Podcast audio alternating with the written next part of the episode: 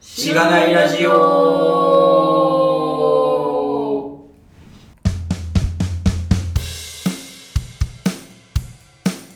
おはようございまおはようございます。。おはようございます本日もゲストの方をお迎えしてお送りしております。鈴木さんです。イエイ。イエーイよろしくお願いしますテンションが急に上がりました。す。確かに。そうですね。ちょっと鈴木さんっていうと世の中の鈴木さんがドキッとするかもしれないですけど、どの鈴木さんか簡単に自己紹介いただいてもいいでしょうか。はい。えー、っと、鈴木ですが、あの、今はですね、あの、五反田某所で VR の開発をやっている鈴木と言います。よろしくお願いします。願いしますよろくお願いします。えーっと、あれですよね。確か、あの、ミートアップはいに来ていただいて、そうですそこをきっかけで出たいですというお話をいただいて、それに至ったと。はい。はい、そうで前す回のと同じ経緯ですね。そうですね。はうい。ん。そのい今、最近収録してるのはそういう人たちですね。そうです1ね。月中旬から末に、あの、2月中旬にかけて収録してるのは全員そういう人です。でも全うん全員、基まあ本ミートアップとかはない、じゃない可能性もありますああケースもありますけど、まあまあまあけどリスナーの方で出たいですというケースがはい。増えております。多いですね。はい。ありがたい限り、本当あに。りがたい限りです、本当に。はい。あれですよね、鈴木さんもポッドキャストをはい。やられていて、やってますポッドキャスト仲間でもあるとはい。いうことだと思いますけれども、はい。その辺のね、話も聞けるかなと思ってます。はい。はい。はい。もうだから、あれですね、緊張とかないですね。いや、ポッドキャスト慣れして。今緊張してますね。 本当ですか言わしたみたいですけど、今の。ドキドキしてますよ。そうです か下手なこと言わないかなと思って。いや下手なこと言った方が面白い可能性ありますからね。そう。 そうですか。世の中の面白さと、ご本人のリスクの話はまた別なんで。はい。あそうですね。まあ別にカットすりゃいいんですけど、はいあんまりまずかったらね。うん。はい。いや、まあ全然大丈夫ですよ。はい。何の根拠もなかった今。はい。じゃあ、今日はよろしくお願いいたしまおす。よろしくお願いします。あー今日もね、あの夜、平日夜にやってて、は東京の都内某所の会議室を借りてやってますけどねい。。まあ、クソ、はい。え、わかりにくい。そうですね。大体ね、貸し会議室分かりにくい場所にありますからね。うん。うん。いや、分かりやすい必要ないですからね。まあなねん。かうん、店舗とかじゃないから。そうですね。そう。大体なんか雑居ビルの3 階に、なんかこう入っていって、よく分からないドアを開けると意外とうん会議室は中は綺麗みたいなパターンが多いですが。そうですね。はい。ねうこんん。な感 じの、最近借りてやって東京駅ですよ。ます。時計ですね。雨が降り始めてね。そうですね。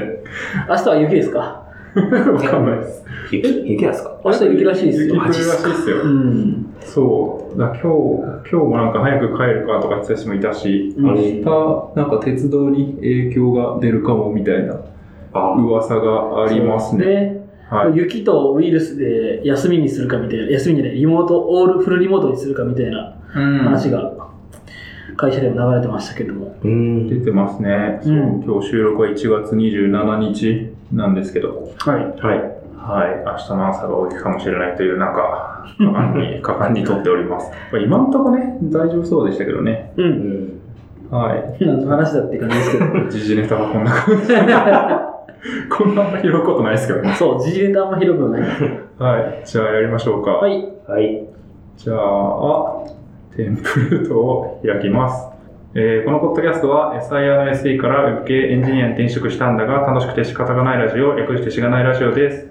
題名の通り、SIR から Web 系に転職したパーソナリティのズッキーと、ガミが、近況を話したり、毎回様々なテーマで議論したりする番組です。しがないラジオでは、フィードバックをツイッターで募集しています。ハッシュタグ、シャープしがないラジオ、ひらがなでしがない、カタカナでラジオでツイートしてください。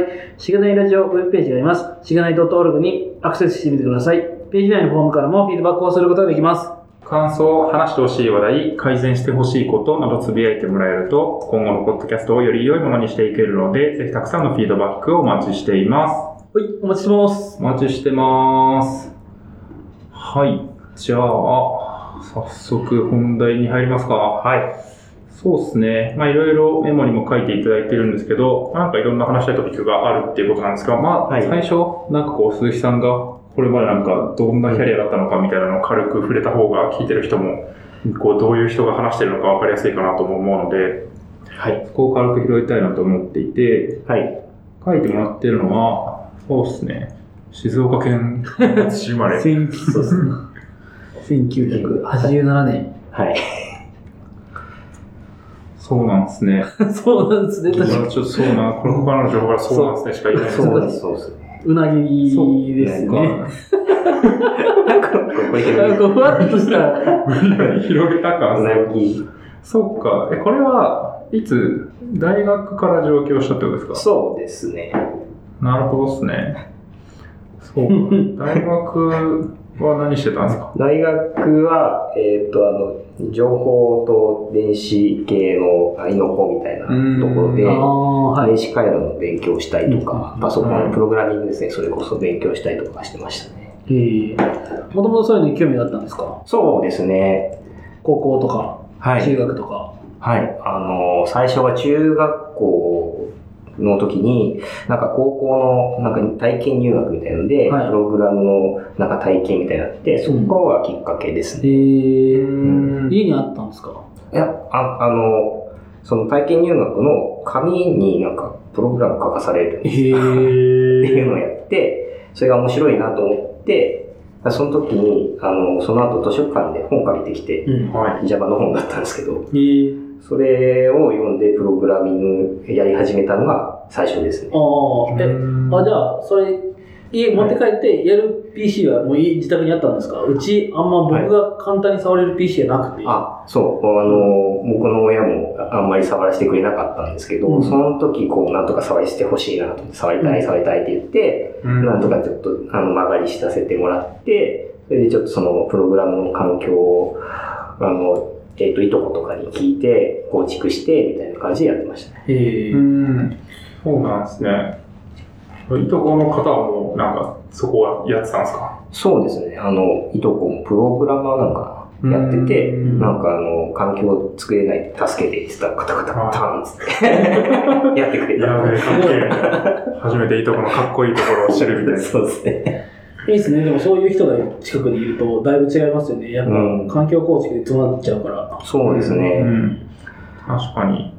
そうか。でも普通に大学の時からもプログラミングなり、まあなんかハードウェア一部触ったりとか、はい。まあ、回路組んだりとか、そういうことをしてたってことですね。多少何もしましたねう。。うんん。なるほどですね。ここからでもじゃあもう結構順当に IT 系の会社に入りますって感じだったんですかそうですね。順当に入って、IT っていう意味では順当に入っていきましたね。うん。うん。。なるほどな。一社目はどういうとこだったんです1社目はですね、あの、えーこまあ、プログラマーとして入ったんですけど、あの放送向けのソフトウェアを作る会社でして、か放送局、放送局向けの、あの、テレビとかですかテレビですねはあの、よくマラソンとかで、あのうんテロップって出るじゃないですあか。あ、はいはい。何位、1位、3位って。あれを出すのって、あの、ビデオの編集みたく、ソフトで、えーはできないんですよね。あの、えっ、と、プレミアみたいのではう。ん。うんなんで、そういう、それ用に専用のソフトを作らなきゃいけなくて、生放送とかですもんね。そうですうんね。うんで、そのソフトを専門で作る会社にいました。うーん。確かに、あの辺とかってなんか、うん。あのそうですね。いつも僕は箱根駅 伝を見るんですけど、箱根駅伝のあれがすごいなと思ったら、うん。こうんう、リアルタイムになんか、うんリアルタイムヒュンって変わってますみたいな、順位とか。うん。あの、何号車ですって言ったら、その、何、はいじゅ。何番の順位そうの団体を指すんですけど、はいその時に急にそこのちゃんと、順位、の、うんうん。えっと、1位からは何い何何秒とか、うん。何秒そのさ、今何キロ地点ですそとうかそうそうそう。はい、はうんい。確かに、あれがどうやって実現されてるのかについて、ちゃんと思いを巡らしたことがなかったですけど、そのためのソフトウェアがあって、はい。それを開発している会社があるってことなんですそうなんね。ですね。だってあのインターフェースもなかなか結構、うんなんか、難しいですよね。はい難しいですね。あのデザインするのが。は生放送なんで、うん失敗できないんで、うんなるべく早く打てるし、正確に打てるっていうものにしなきゃいけなあくーて、そそれがやっぱり難しいというか、うんあの、ちょっとその、な熟練の知恵がいるというか、うんな感じですうんね。確かに、確かに。うん。なるほど。じゃあ、まあなんか、テンプレートみたいなのを定義できて、そこに入力をして、うんでそれを反映させると、はい生放送の、なんかこうう、ん録画、録画というか、はいカメラの映像に上に乗っかるみたいなあ、そう感でじす。その通りです。へなるほ面白いどで。すね。それはだからマラソンとかだけなんですかあの、野球とかはあ、野球とかもやってあまーす。スポーツ系は全般あそういう感じですかもあるし、あとなんか生放送のバラエティとかもやってたりしました、ね。うおー。ん確かに。結構番組によって作る感じですか、それは。なんか、プロジェクトとしては、はいそういう感じそうですね。まあ、競競技で、まあ、大体似たような感じになって、まあ、番組は番組でも、バラエティになっちゃうと全然違ったりするそうですよね。はい。確かにな面白いな。ウェブ系じゃないですもんね、なんかね。そうですね。うん。あれは、ななんていうのかわかんないけど。わかんないですよ。確かに。組み、組み込みでもないし、うん。業務、業、業業。務システムの一うつんまあ、業務システム、うん。なんじゃないですかね。はなるほどな確かになんか、富士通の時も、そうそういうところに、うん。あの、行ってる人多かったですよね。へー友人は。うい。ん。うえん。まあ、通同期信、ね通信強いですね、もそうですね。うん。ーうん。確かえに。ー今となってはなんか、あのーなんか、あの、L 字になる画面あるじゃないですか。うん今、今だと。はい。あれ、デジタルになってるからかな。うんあれはなんかでも普通に HTML, あの HTML で書くとかいう話を聞きますけどね。あーあれとはまだ全然違いますよね。はい。あのー、あれ、データ放送とかですかあ、そうそうそう。 DML あ、そうそうそ形式の、うんうんなんかなんか DML だう。よくわかんないですけど。うんあんまり詳しくないけど。ありますね。確かに、まあ、その前ですからね。その前の映像を作るっていうとこうろん。に差し込むってやつそうですよね。全然話が違いますよね。うん。うなん、か、レイヤーで区切ってるわけでもないし、そう本当にもう完全に映像として発信してるわけですよね。確かに。サーバーサイドとフロントエンドを上げたらサーバーサイドでレンダリングしてるってことですね。おおおおおまあ確かに。確かにそうだね。そうでしょそうだね。デ ータ通信はね、フロントで撮ってる。そううね。ん。いや、わかんない。それも別にね、レンダリングしてるだろうって言われるかもしれない。うん。うん。なるほど。は面白いですね。面白いですね。確かに初めて聞きましたね。い。なんかか、働く環境としてはどうだったんですか働く環境としては、なんか忙しいとか、テレビ局がお客さんとありそうだなと思って。うん、ありそう。ああと、テレビ局がお客さんだと、結構やっぱ期間が短くなりやすいですね。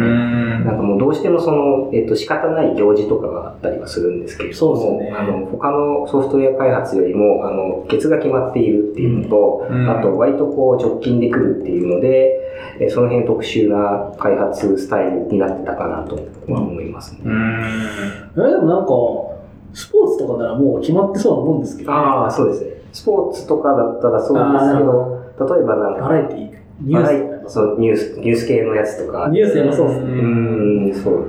確かに、急にここの、来週ここで生放送で特番やりたいんだよみたいなうんケースがまああり得るってことですよね。そうです。あと直前でこここう直したいとか、あの、こういうテロップ作ってとか。うんあったりはするああ結構、その、もう、生でオペレーションするんですかそうですね。あの、へーえっとちょ、始まる直前に作ったりとかもしたりはしますね。確かに。台風とかもね、結構大変そうですよね。あれあそうですね。うん。あれは、あれはあれでやっぱりもう、あそこは決まったシステムがち作っとかないと。あー、あるんですするんで、うねん。へえ、知らない世界だ。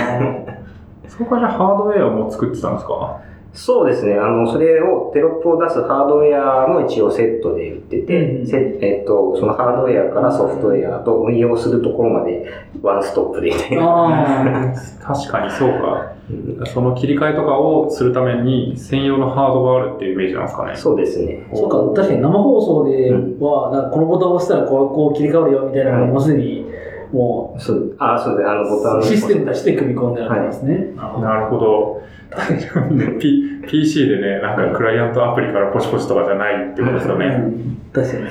ああ、それは場合にもよるんですけど。あ、そうなんですそうか。です。我々からすると別にそれでええやんみたいなうん気持ちにはなりますけど、うんそれでもなんかいろんなインターフェースがあってとか考えると、まあなんかいろいろあるのかなって気がするけどね。あの、えっとやってわかることなんですけど、生放送の時、あの、このボタンを押すのがすごい緊張するっていうう。んああ、確かに。僕もあったんですけど、あの、押す寸前まで指がこう、すごい震えてたん ですよ。えー、まあ、多分そうです何万人見てんのって話ですもんね。そうですこよれ、間ね。違ったら放送事故になりかねないとか、 いや、そう、めちゃくちゃ怖いですよね。怖いんですよ。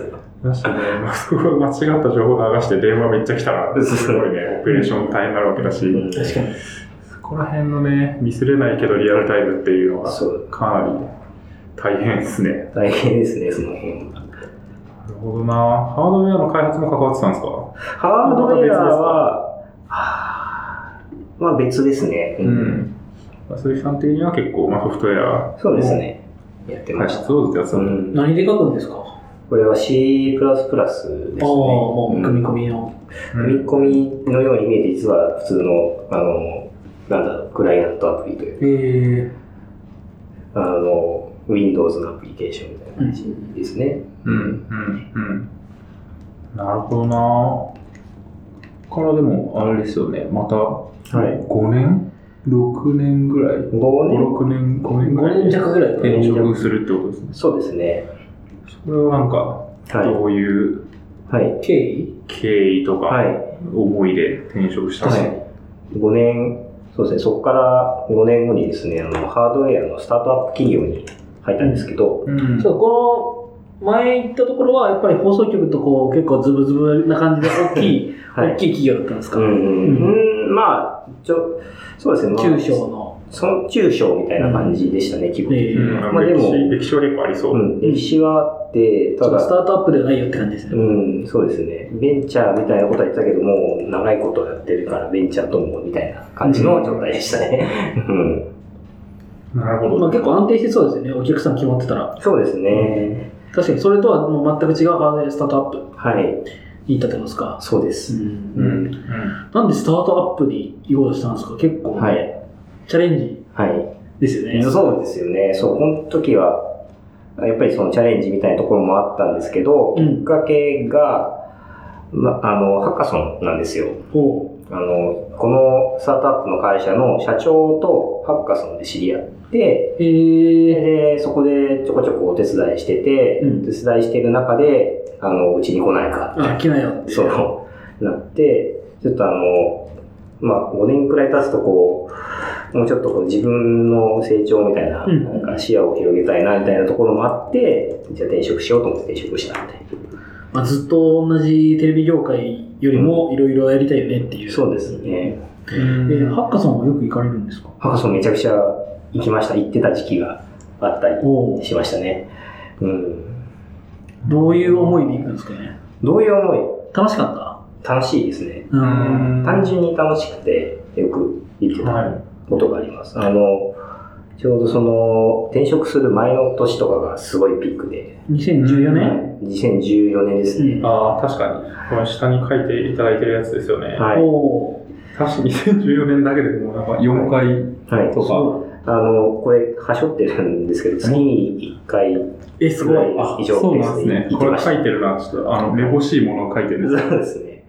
これはなんか、どうい、どういうふうに選ぶとか、いなんか、何目的にするとか、なんかあるんですか、その、なんか優、うん優勝があるのかとかも、あんまりよく分かってないですけど。はい。は、あと、僕が出てるハッカソンは基本的に賞があるものが多いんですね。あのーまあ、ゆ優勝したら、例えば、あの、えっ、と、アイロボットっていう、はいあのロボット掃除機とか、ああれの商品ありますとか、あとうん企業でこういう商品出しますとかっていうのがあるのいろんが、なのが多い。うん。それはこう、なんかチームで参加するんですか一人で。一人で行きます。一人で行って、そのイベントでチーム作って、そのチームで作るが、僕は好きです。ああ、なるほうんど。その場のチームうんで、そうですね。いかにうまく立ちな回んって、でいい賞を取るか、みたいな、そうですうね。んその社長とはそのチームが一緒だったみたいな感じですかそうですえね。えやっぱそれで仲良くなるもんですね。仲良くなりましたね。うんまあね、一緒にまあ仕事したみたいなもんすからね。まあ確かに1日とか2日だと思うんですけど。はい。あでも確かに、あのー就活の時にグループワークの人たちとはずっと仲良くなりませんでした。なんか、い。ああ、あ僕はあんまなかったですあね。んまなかったですかは。僕結構なんか普通に社会人2年目ぐらいまでなんかちょいちょい東京で飲むみたいないええそうか。でも僕もなんか、一回だけ初めてのハッカソンってなんか、一日あるハッカソンのなんかこう体験みたいなのがあっあ言ってて、まそう。話しましたよね、話昔。しまそしうたですね。それは出たんですけど、まあ、そこで同じチームだった人は、なんかたまに連絡したりとか、まあ、業界も近いってのもあるんですけど、うんうんなんかこう、なんか呼ばれたりとか、まあなくはないですね。うん。えー未だにまあ覚えてるし。うん確かに、し一緒に行動を見ながらうん。やるってなかなかね、多くはないですよね。そうですね。うん。確かに、良さそうですね。うん。ハッカソン行き始めたのは、はい。なんかきっかけとかあったんですか確かに。きっかけは、多分最初がですね、あの、朝日新聞のデータジャーナリズムハッカソンってやつだったんですけど、うん。これはなんか、なんかネットの記事があって面白そうだなと思って出たのがきっかけだったと思いますね。なるほどですね。じゃあそこの記事を見て、はいおなんかやってみようかなっては。。行って、行ってみて、そこからハマって、みたいないそうですね。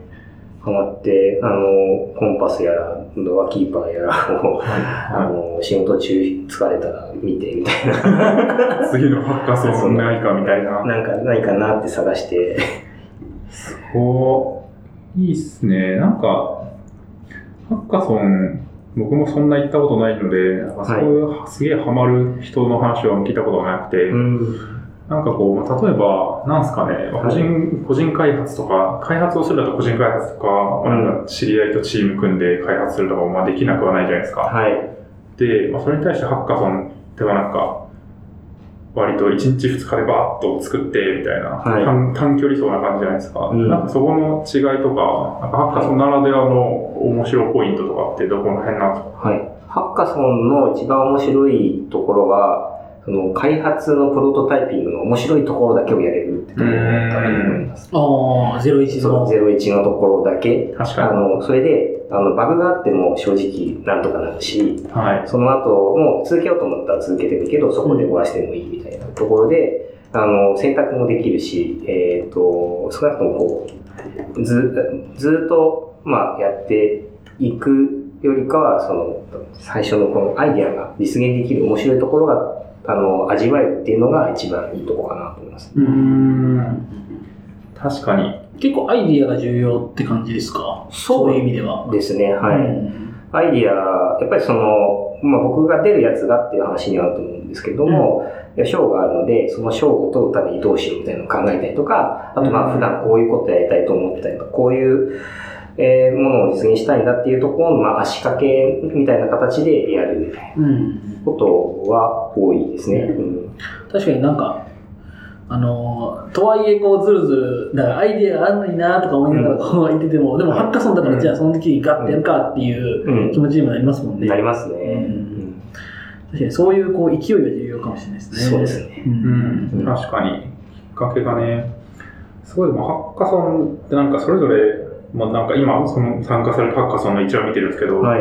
結構テーマがあったり、はい。なんかこう運運営してる人、まあ、なんか団体うん。がなんかこういうアイデアが欲しいっていうのでやってたりとかうん。するんですかね、やっぱ。そうですね、あのーえっ、と、それこそ僕が最初に行き始めた2014年とかは、ハッカソンの多分この過渡期みたいな状況で、やっぱあのやっぱその、えっ、と、今こういうものがあるんだけど、なんか使い方がわからないとか、あの、まあ、な例えば、あの浪江町、あ浪江町じゃ、 浪江町のハッカソンみたいなのもあったんですけど、そういうところでは、その、えっ、と、ハッカソンで課題解決をしたいとか、まあ、そうう。いう感じでやっていたものが結構ありましたね。うんうんなるほどですね。これか。浪江町住民のタブレット活用を考えるハッカソン。そうですね。すごい。タブレット活用を考えるっていうテーマ設定はうん面白いですね。確かにその、さっき、その1社目ハードウェアの会社っておっしゃってたし、まあ2社目もハードウェア、えっ、と、スタートアップって、はい。結構ハードウェアとハッカソンってなんか相性いい、相性いいっていいんですかねなんか、はい。あのーこういうハードウェア使ったけど、えっ、と、使い道は未知数みたいな。はい。あ、 そう、そうですね。 確かに。まさにそういうものが出たり、ん。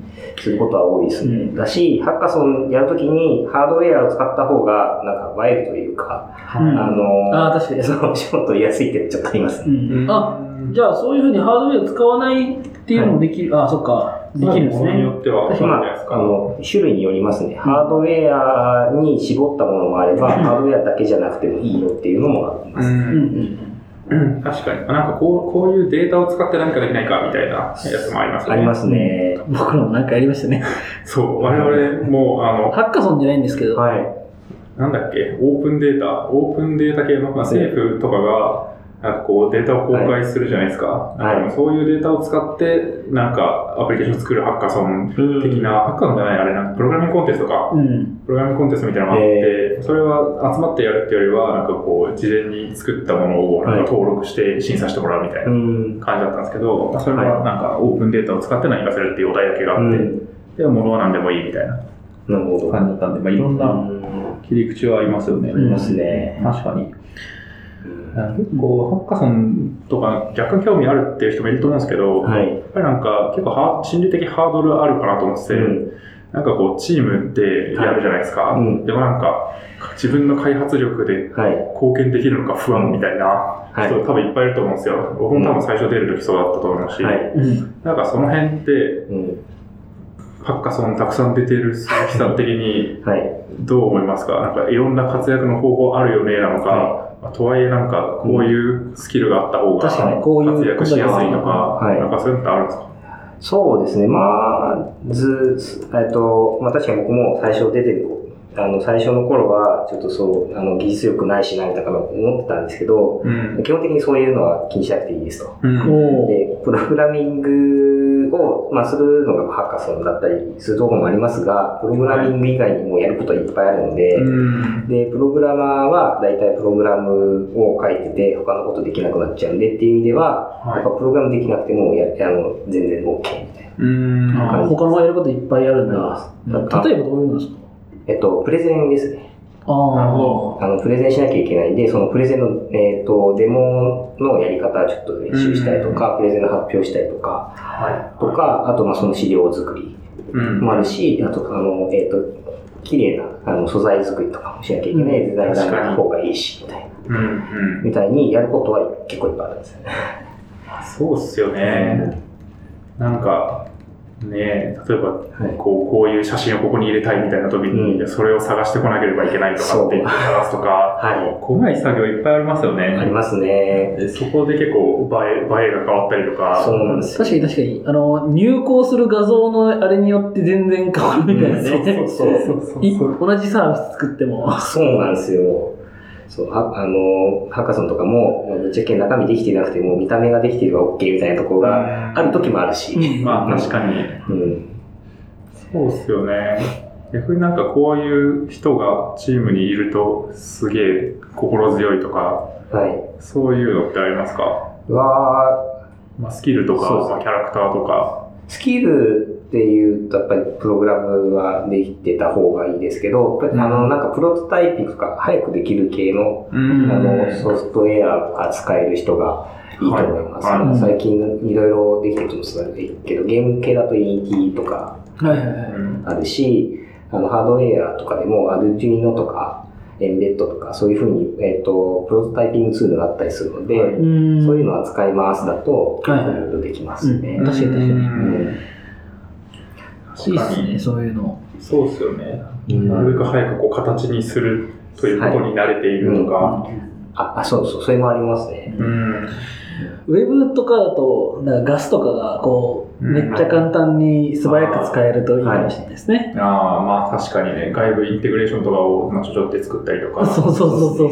そうそうそう。なので簡単な単位 DB として使うみたいな。うんまあ、Firebase でも十分な気がするけど、はい。確まあ、かそにういう系かな、確かに。でもそれが、なんていうのかな、要件聞いて、パッととりあえず556のどうみたいなんで、動かせる人ってことですよね。そうですうね。ん確かにね結構日々、日々、日々そういうのをやってないときつそうな気がしますけど、そんなことないですかああ、そうですね。人によっては、うんあの、あると思います。あの、うんやっぱりいろんなイベント出てると、あの、人によってはこう、もうずっとこう、ちゃんと開発をするために設計して、テストしてみたいなことをやってるから、どうしようみたいな、ん迷う人もいるし、もうなんか、おあの、思いついたままに作る人もいるし、うんみたいななん感かじその瞬発力はちゃんとこう、なんか、磨かないってできなさそうな気がする、僕は。そうですね。だし、なんかその、普通に仕事においても、なんかこう、パッと思いついたのをすぐ作って試せるってういうんスキルってなんか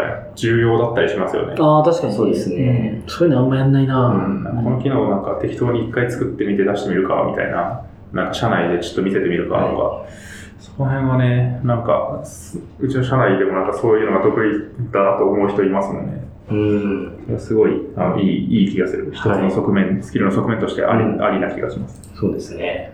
うん。なるほどなぁ確かに、ハッカソンでもいいですね。ハッカソンからまたつながりが広がって、それこそ転職活動そうだになんか結果になってたりとか、はい。まあ、なんかそこからまた派生でいろんな活動が生まれたりもするんじゃないですか。しますね。うん。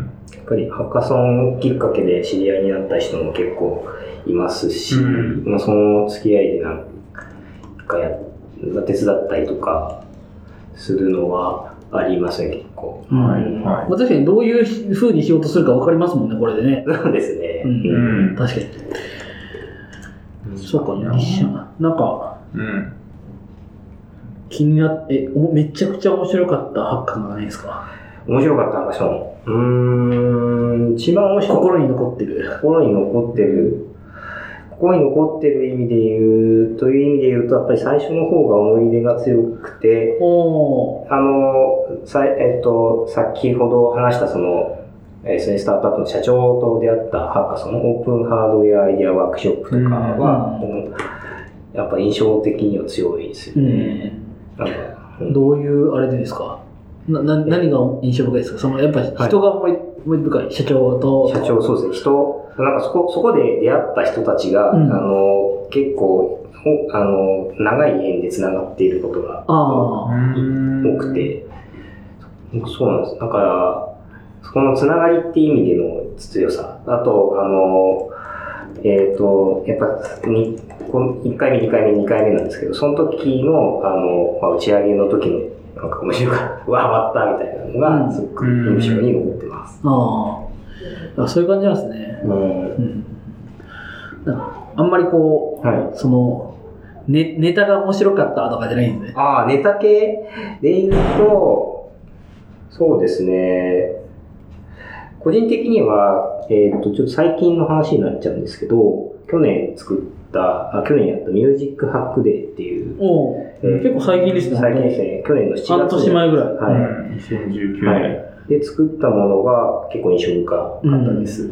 ミュージックハックっていうのは音楽系のってことですかそうですね。何でもいいんですか、本当はい。一応テーマが決まってて、えっ、と、音楽表現をアップデートせよっていうテーああマで、表現なんですねはい。だ。うん。っていうテーマだけど、まあ、音音楽に絡んでれば何でもいいよみたいな。ああはいはいで、作ったっていうのがあっうて、んこれで作ったやつが結構、えー、どういうの作ったんですかあの、えっ、と、タイトルがですね、QVR っていうものなんですけれども、あの、VR のあのソフトウェアで、うん。その中にですね、あの、キューブなんですよ。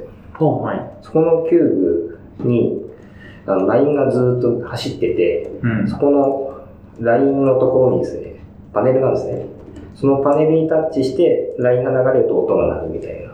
えーシーケンサーってうんわかりますかねあの音楽でこうう、ん。うん。ああはいはいはいはいシーケンサー、あれが、えーっと、横に動くし、縦にも動く、キューブ上で動くっていうような楽器を作った。へえうん。なるほど。VR 空間上にある楽器を演奏するみたいなそうですね。体験はい。あそういうことでかすねはいはいはういん。なるほど。面白いなんか、テーマ与えられると自分の中で考えたことがなかったものを、なんかもうガーッと考えて作って、はなんか変、すごい変なものとか、なんか思いもよらなかったものが作れたりして、い。はい。いいっすね。しますね。あのーなんかハッカソンのものによるんですけど、もうあのー最初にアイディアソンって言って、アイディアをちょっとあの、広げていきましょうとか。ブレストみたいなブレスト的なやつとか、まあ、あの、紙にマンダラツリーみたいの書いて、うん。アイデア広めたりしましょうみたいなことをやると、その時に、あの、始めた時には全然追いつかなかったようなアイデアが浮かんで、これいけんじゃねみたいなことを思うことはよくありますうね。んうん。なるほどな。なんか、あれですよね。こう知り合い増やしたいですみたいな人は、なんか、勉強会に行って、なんか、懇親会とかで頑張るよりも、ハッカソンとかにちょっと勇気を出して行った方が、はもう強制的にチーム組まれるじゃないですか。ううんん。確かにね。だし、めちゃくちゃ密度の高い、あのコミュニケーションねそうコミュニケーションできるから、結構いい気がしますよね。それそうです聞いてると。うん。なるほど。はい。ハッカソンおすすめということです。 おすすめです。まとめた感がありますね。いいそうですね。まあ、多分、ガミさんがなんか、行ってた時も、おおすすめですみたいな話をしてたような気がしますよ。言った気がします。でも確かに面白い。うんあの、その場で、まあなんか、サクッとなんか作るみたいな経験もそんなにないでしょうし、それをなんか、初めて会った人たちとチームでやるっていうことも、まあなんか、よっぽどなんか変な人いたら辛いかもしれないですけど、うんあんまり大体そういうとこ来る人っていい人なんで、なんかそこはかなり体験として面白いですね。うん、そうです。ねう。ん。うんえー、なんか、行ってみるんですか。はなんか最近あんい。あんま聞かない、あー数は減ったと思います。あー減ったう減んったんですね。はい。あの一時期よりはだいぶ落ち着いてきた感じはしますけど、まあ、探せばあるとまあ思そうっすよね。確かに。いやいいの見つけた。うん。うんですか。クラウド連携にチャレンジ、こぼるハッカソン2020。 マジいや、でもなんか、いいんじゃないですか。 こぼれの新しい可能性。へえ。こぼれ生誕60周年 記念。やめて。殺してあげて。こぼるはでもアップデートされてるんですかね。うん、まあ、でも実際、 なんか、はい、何でしたっけラブダで使えるんでしたっけ忘れましたけど。マジっすかあー 嘘、嘘か。それ、エイプリルフールかでもこな。はの、あの、イベントは、何か成果物の一部が、一部でも良いのでこぼるが使われており、一部でも良いので AWS で以上で稼働しているっていうことが重要らしいですへね。い。うん、やーっぱそうですね。ラムダで、こぼるがサポートされたらしいですからね。うんその辺もあるのかな。なるほでもど。コボルエンジニアは給料高いらしいですからね。らしいですそねれ。はまあ何かを失ってる気がしますからね。それと引き換えに。なるほど。いやでもハッカソンであれですよね。2社目に転職をしたっていうあ増員に戻すそうですね派生がね、まあ確かにそうですね。そうですあねったと思いますけど。はいそれでも実際スタートアップにジョインしてみて、はい結構変わりましたかなんか働き方とか、なんかマインドとか、なんかこはい。う、スキルのつき方とかわかんないですけど。あーっと、そうですね。マインドみたいなところは、あの、まあ、徐々にですけど変わったし、あと、うんえっ、と、スキーについても、いろいろ、まあ、あのーまあ、ついたはついたっていう感じですね。ううんんちなみにこのハードウェアスタートアップっていうのは、その作ったハードウェアを売るん、そうです。えっ、と、C 向けにですか C 向けですね。えー、あ、じゃあ、そうか。か、その1社目は完全にその放送局向けだったから 2B じゃないですか。そうですねじ。ゃあ次は 2C だったはんですね。い。通 C でした。そうか、全然違いました か。うん全然違いましたね。大変ですね。えー大変だったん大です変か。 さ、どうやら。あの、いろんな、いろんな問題というか、うんうんうん。あの、認証とかが大変だったああんー、はいはいはでい。そっか。もう Zoom 向けでしかも Web に繋がってないようなものだとう、ん別にその辺とか気にしなくて、もう使ってくださいってことですもんね。すので、うん、ああ、そうですね。一応、ウェブにつながるものなんで、えっと、ハードウェアスタートアップって大体 IoT の文脈で作うんるインターネットですが多いんですけど、まあ、やっぱりもう出しちゃったら、あの、回収すると大大変なことになるそうのかで、確かうに。ん少なくとも、あの、人の命を奪わないとか、うん二次災害を起こさないっていうのは、やっぱめちゃくちゃ気をつけなきゃいけない。うん。そうですよね。ハードウェア出して爆発したらね、そう。もう取り返しつかないですもんそね。うあと、ど、どういう系のハードウェアだったんですかあ言える範囲ででいい。言える範囲で、そうですセンね。センサー系いや、あと、うん、結構ガジェットなんですよね。おーうん、このなんかコミュニケーションロボットに近いような。あー、はいはいはい。うでん。すへね。ーうんなるほどな。大変そう。結構いろいろありましたね。そうですよね。なんか、確かあんま、ハードウェアスタートアップでなんか働きましたみたいな人もそんなゲストに出てない、リストにはね、。あんまいないですうね。ん。そう。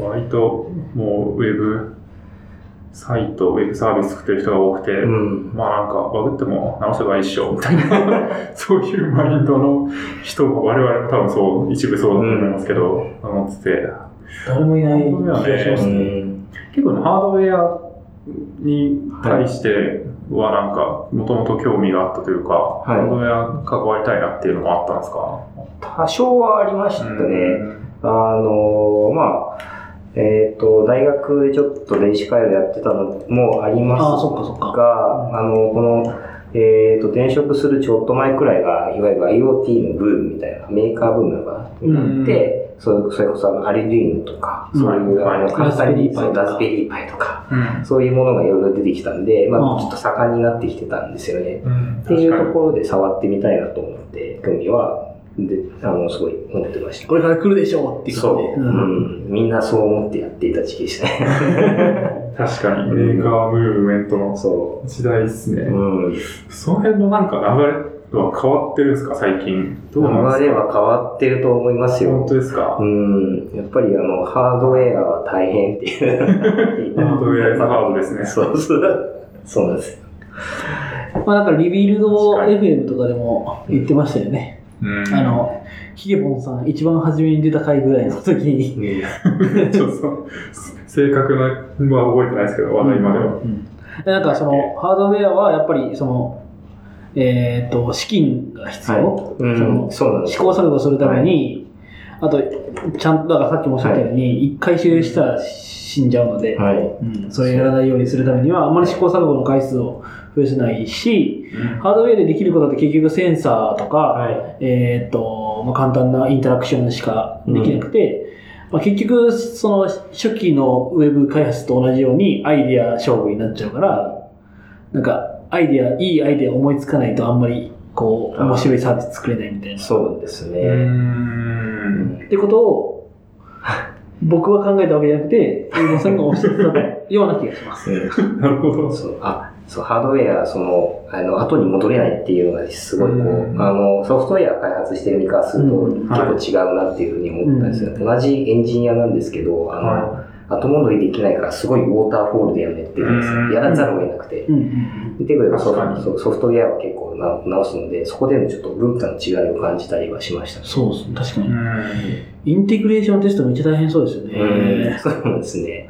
もあるし。どこのレイヤーでそう失敗してるのかわかんないみたいな。はい、そう、そうなんですよ。僕らが考えるより深いですね。うん、そう、だから分かんないときは、あの、お城とか持ってきて、どこだどこだとかっうんてやってたりはしてましたよ。なるほど。そうですよね。そうなりますよね。ううんん。確かに、デバッグね、きついですよね。疑うところが多くなるし。多いですね。うん。フロントエンドエンジニアとかね、幸せですよね。 ブラウザを信じれ ば。その上でなんか、動く行動を書けばいいわけだから。うん確かになそうか、まあ、世の中的にも結構、まあ、ハードウェアスタートアップ大変だよねみたいなところではい。数減ったりとかもしてるんですかねわかんないですけど一応知ってます。まあ、あの、残ってるところもあれば、やっぱり、あの、うまくいかなくて、みたいなうんうん話も聞きますし。そうですよねまあ今はスマートフォンがね、やっぱりううんハードウェア系で言うと、うん確かに、まあ、おまあ、勃興してますね、こうんう。出ては、ああ、どうなのかな。そうですかね。まあなんかあの、あれスマートスピーカーが出て、そのスマートスピーカーと一緒にスマートフォンみたいなうんですね感じで、あのアメリカとかはめっちゃ流行って、多分その流れが来ているんだと思うんですけど。うんうんうんまあ確かに、あの、ネイチャーリモとか僕は使ってますよ。ああ、そうなんですうね。んうんうんうんあとハードウェアで言うと、まあ今僕もつけてますけど、あの、すウェアラブルですよね。多分あーそっちに移ってきますよね。ううんん確かにだからそこの市場が花開くとこうバーッと出てくると思うんですけど、うんなんかそこが切り最初に切り開くのはめちゃくちゃ大変なイメージはありますよね、そうですね。なんだろうな。確かに興味はあります。アケルンとかもそうですよね。うんああ、そうですね。うんうんハードウェア。確かに結構いろいろあるな。 なんか、ありますよね。ううんん。面白い。そうです一よね。回やってみたい気もするけど、うん。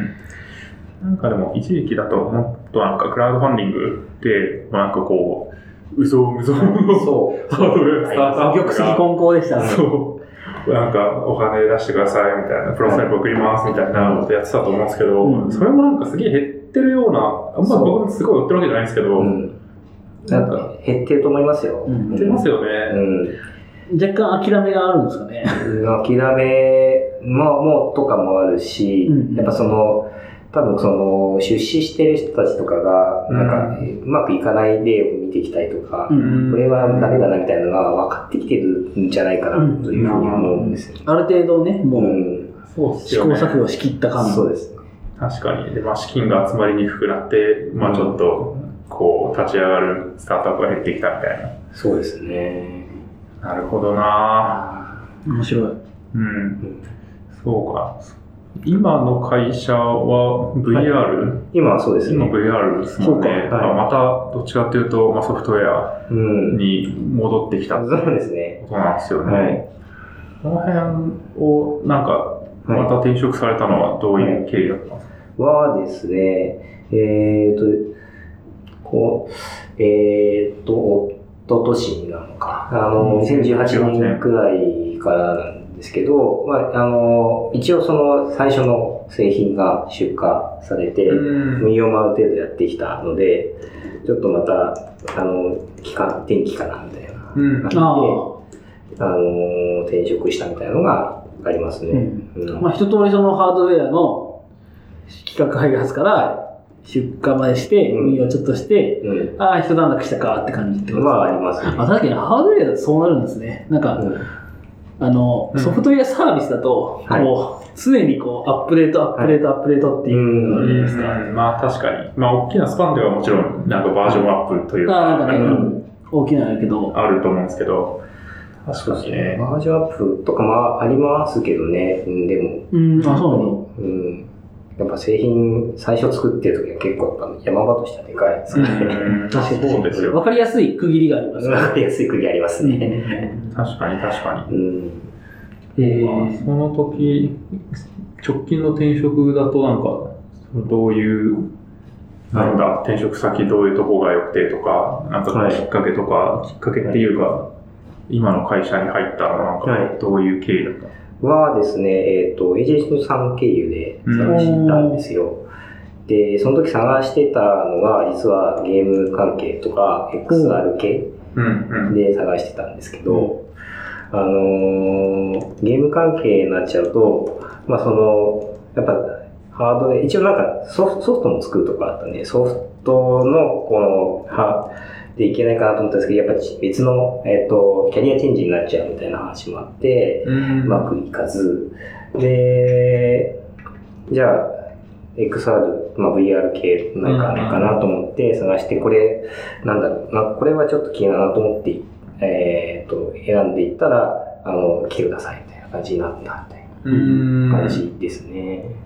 書いてあるところで言うと、映像制作会社に入社して、VR 系の会社に出向してるんですかそうですね。あの、一応今は普通に VR 作ってるんですけど、うんその映像を作ってた会社の社長が、こうこれから VR だって言って、こう VR の会社を立ち上げたんですよ。他の、あの会社と。ああ、そういうことですね。合同で。うんなので、あの、所属としては映像を作ってる会社になるんですけれども、あの、やってるのは VR って。 そこのなんかちっちゃい子子会社的なところに出向してる。そうですね。うんそんな感じになります。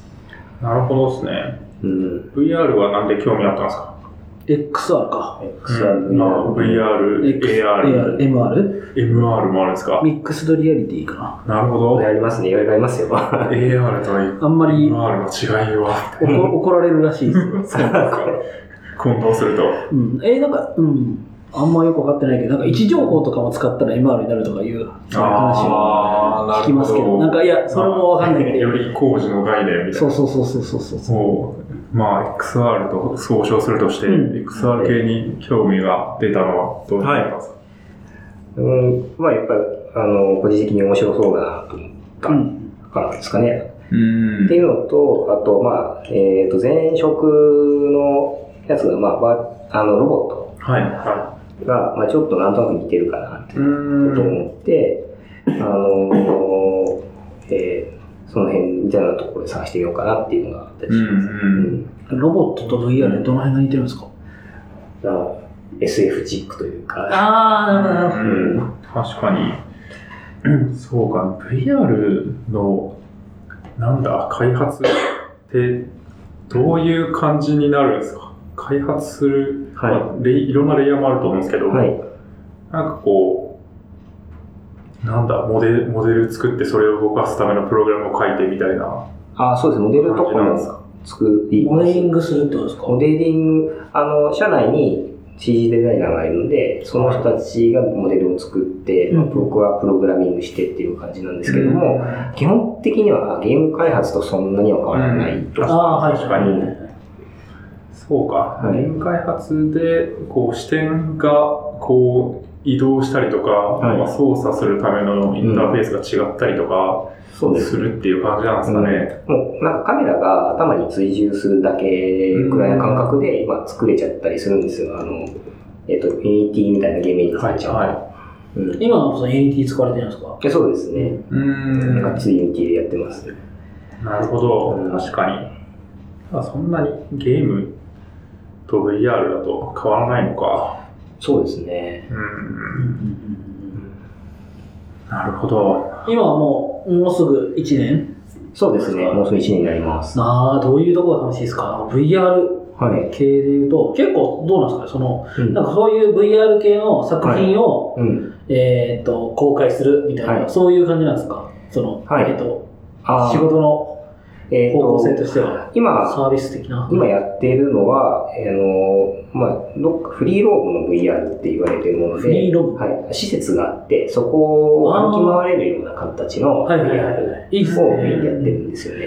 なんか今の VR はそこが一番お金取れるって話を聞きました、コロナの中で。え、そうなんですかなんかその、ああいうオキュラスローとか、はいい家でやるのは、結局コンテンツ次第になるから、なんかその技術的になんかこう、すごいうんお金が取れるとかいう、はい VR 技術としてのお金の発展じゃなくて、なんか結構そうそういう場所をちゃんとやって、はお金取る方が儲かるみたいな。儲かるし、VR としてはもう未来があって。まあ確かにね、内見とかもね、ありますしね。ありますね。うん。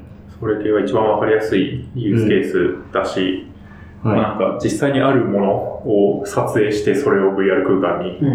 うん。するというか移動できるようにするっていう感じだと思うので、なんかフル CG よりはね、もちろん作るのもある程度コスト下がると思いますし。そうですね。 えー、いや、面白いですね。ん、確かに。そうか。あと、ポッドキャストの話しますお、確かに、急に。急 に。 VR、ほうんまあいいか。はい VR、他ない、なんかありますかっていう。 VR 他なんかあります ?VR 他なんか 僕らが、僕らが、ちょっと、まあ特に僕がですけど、はナミさん、あの、オキュラス GO 持ってるね。い。オキュラス GO もオキュラスクエストも持ってますよ。おおーはい。そんなやってないですけどね。僕が全然、あの、そういうの一切触ってないんで、あのん。 AR のポケモン GO ぐらいなんで、まあ確かにあ。れ、あれ MR って言った方がいいのかなわかんないけど。位置情報入ってたら今あるんじゃないですか。うんわかんないそれ AR 警察がいるらしい から。怖い。怖い怖い怖い。怖すぎる。なんですかね、まあ、でもハーハードウェア、VR ヘッドセットのなんか進化によってできることが増えていくとかはいは、すごい面白そうだなとは思いますけどね、そうですねまあ作るものにもよると思うんですけど、はい。オキュラスクエストとかすごいですもんね。うん今すごい進化してますね。クエストが一番い進や、化してそうまっす。すよ。オえー、キュラスクエスト、ね、何がいいで僕すかがオキュラスクエスト語るのも謎なんですけど、いや、なんか周りにカメラがついてるんですよね。はい。カメラついてて、で、部屋のあの映像がそこに映ってるんですよ。はい。で、まあ、それは別になんか人が見るっていうよりは、なんかこう空間を認識すると、ちゃんとどこまでが遊べる範囲なのかっていうあーはのあはをあはあわかるじゃないですかう。んで、なんか、リモコンで、コントローラーで、こう、ここまでは遊べる範囲です、安全な範囲ですよっていうのを、うんなんかこう、レーザーみたいなので引くんですよ。うん。い VR 空間上にというか。きますね。うん。そう。で、それが一回プレセットされると、そこでもう一回遊ぶときに、あ、この、この場所なんだなっていうのが分かって、この場所のこの範囲は遊んでいいエリアなんだなっていうのを、クエストが覚えてるんですよ。うん。だからそこを超えそうになると、なんかこう、すごいあ壁が出たりとかしてくれるからあーに、これ以上はあの移動してはいけませんみたいになるっていうのが、多分今までだと、なんかこう、カメラみたいなのうんを別で立てて、うんそこでなんか、あ、そうかそうか。空間を定義して資本ね。あそうそうそう、たんですけど、それはもう本当に一つのこうんうスタンドアローンのなんかヘッドマウントディスプレイだけでできるっていう、そうですね。画期的だ、確かに全然違いますね。そういうそう。いいで話すね。ですよ。そうだね。めっちゃ詳しいじゃん。 クエストやれば誰でもわからない。使ってください、皆さん。う。うんん。でも面白いですよね。うん。面白いですね。手軽になりましたよね。そうですうね。んあの、クエスト、そう、僕も持ってて、使ったはり、作ったりするんですけど、やっぱうりこれ、また話もちょっと待って、ハッカソンにすごく使いやすいんですよ。あ確かに そうですそね。う。映えますしねそ。あ、う。はい。 VR ですもんね。そう。あの、センサー立てなくていいん で。あ、はいそはこい。まで持ってって、ビーって、今言ったそそうのそうそう線引っ張って、ポン操作できるんで、うん結構あの、面白いことが簡単にできるっていうね。確かに。いや、そこの、まあ、クエストがめっちゃすごいっていうことに乗っかって、はいなんかこう、これめっちゃすごいのできたんですよそうとですか言いやすいっていうし、まあ、試しやすい、試してもらいやすい。あの、わーって、こう、面白いねって言われやすいんで。うん確かに、それはいいっすね。うん。手軽になったからこそ、ハッカソンを試せるっていうね。面白いですうね。ん。もはい。VR トークはこう、んいやなそうとでこすですかか。 すみませんね。こう掘ればキリもないと思うんですけど。いや、そう、トピック的にあとね、大きいのが3つぐらいあるんで。確かに、そそんなにあるのか。あ、本当だ。できる、できるにいいとこでう。。そうっすよ。そう、ポッドキャストやってると思うんですけど、はいこれはなんか、どういうはい。経緯で始めた、はいどんなラジオなんですかはい。えー、っとですね、始めたきっかけはですね、えー、っと、3回くらい、3つあるんですよ。ほう。ほう。最初は、あのソフトウェアスキルズっていう本で、はいはいあはい。れを読んだ時にアウトプットの仕方にブログとか書いてあるんですけど、ポッドキャストって書いてあって、うんポッあドキャストって思ったんですよ、あの時。なんだそれは。えーなんだそれはってなって、よくわかんなくて、その時はよくわかんなかったんですけど、うんその後、あの、技術書店とかの記事で、まあ、知らないラジオを知ったんですね。はい、はそれが二つ目で、あ、こういう風にやるのかってい。いううん。のを知ったんですよね。で、その3回目に、あの、まあしえっ、と、知り合いにちょっと朝活とかやってみないみたいなことを誘われて、は朝活か、なるほど、じゃあこのタイミングでラジオやってみようかなみたいな、 い。へえ。アウトプットも兼ねてみたいなのが、こう3つ目で、ここで始めるっていう、この3段階があるんですよ。 3回もそれをなんか出会ったから、そうもうこれはやるやるかみたいな。そうですね。知って、こうやってやるんだけど、思っうんてやるみたいな。うん なるほど。いやー、すごい。去年の10月からですか。はい、10月からです。 10月ぐらいから。ははい。い。これ何でやってるんですか何配信あ配信あ、YouTube。 YouTube と、あと、アンカーっていうああー、はいはいはい。なんかやってるんですねや。つでやってますね。で、えっと、詳細ページはノートに書いて書まいてす。る。なるほどね。うん、ノート、ノートそういう使い方もできるんだな。いいっすね。すごいなんか、モダンな構成ですね。そうですで結構その YouTube はで音声配信するっていう人も増えているという話を聞いてて、そうですねへーそう。あとね、アンカーはね、まあ我々が始めた頃はなかったので、うんまああったかもしれないけど、まあこんなにメジャーじゃなかったので、うんそうですね。アンカーのっけとくっていうのは結構ね、楽、楽ですよね。楽ですよねきっと便利ですね。いやー、映すにはもう、ちょっ と、辛い。150? そう だね。150エピソード以上。全部 MP3 ダウンロードしてもう一回あげますとか。も辛いっすう、もうね、ない、多分ないんですよねあら。昔のファイル。あ、そうなのいや、わかんない。いや、その、ちゃんとあげ、あげる前のやつああ、まあ、現代のやつはないんじゃないですかね。うんまあ、落とせばあるだろうけど。そう、落とせばあげただけだけど。うん落とさないとないってことですね。うん確かに。これはなんか、テーマ的にはどういう内容が多いんですか、えっ、と、基本的にこの、ラジオのタイトルが、あの、秋葉からお送りする空き時間にあるラジオっていうタイトルなんですけれども、あの、えーハッカソン、さっき話したハッカソンのネタとか、まあ、僕がスタートアップ企業にいたんで、スタートアップ企業の話題うん、あと、まあ、あの、その辺の知り合いを呼んで、えっ、と、話をするみたいな感じでやってる、ものづくり系ラジオと言ってます。はう ん。ものづくりですね。い。いや、本当でもなんかすごい、あの、VR とか、はい。うん。なんかハハッカソンはいやったり、なんかデバイスとか、はい。そういうのが多いですね。そうですね。あと、あのの、びすけさんとかいらっしゃるんだ。あ、あお違うのか。これはゲストじゃないのか。じゃない気あがあ、する。はい。はいん書いてた話題に出したねなんかそう話題に出したやつ確かにあの IoT、あの、はい。 IoT、 IoT、UT やられてる方ね。この辺は、あの、しがないラジオに習って、 参考の URL をバカバカってるんですけど、話したネタだと思うんですけど。まあ、僕らはただリビルドを習ってるだけなんで。 そうですね。なんか脈々と受け継がれ 受ける継がれています小ね。ノートの形式があるんですけど。なるほどなぁこれはもう、あれですか、いこうパーソナリティとしては、えっ、と、そう、僕、鈴木と、あともう一人、えっ、と、古川さん。古川さん、はい働いてるんですね。はい。は、まはあ、い関連も、あの、ハッカソンきっかけで知り合った人なんですけど。えー、すはごい。広がるハッカソンの輪ですね。い。そうなんで確すよかに。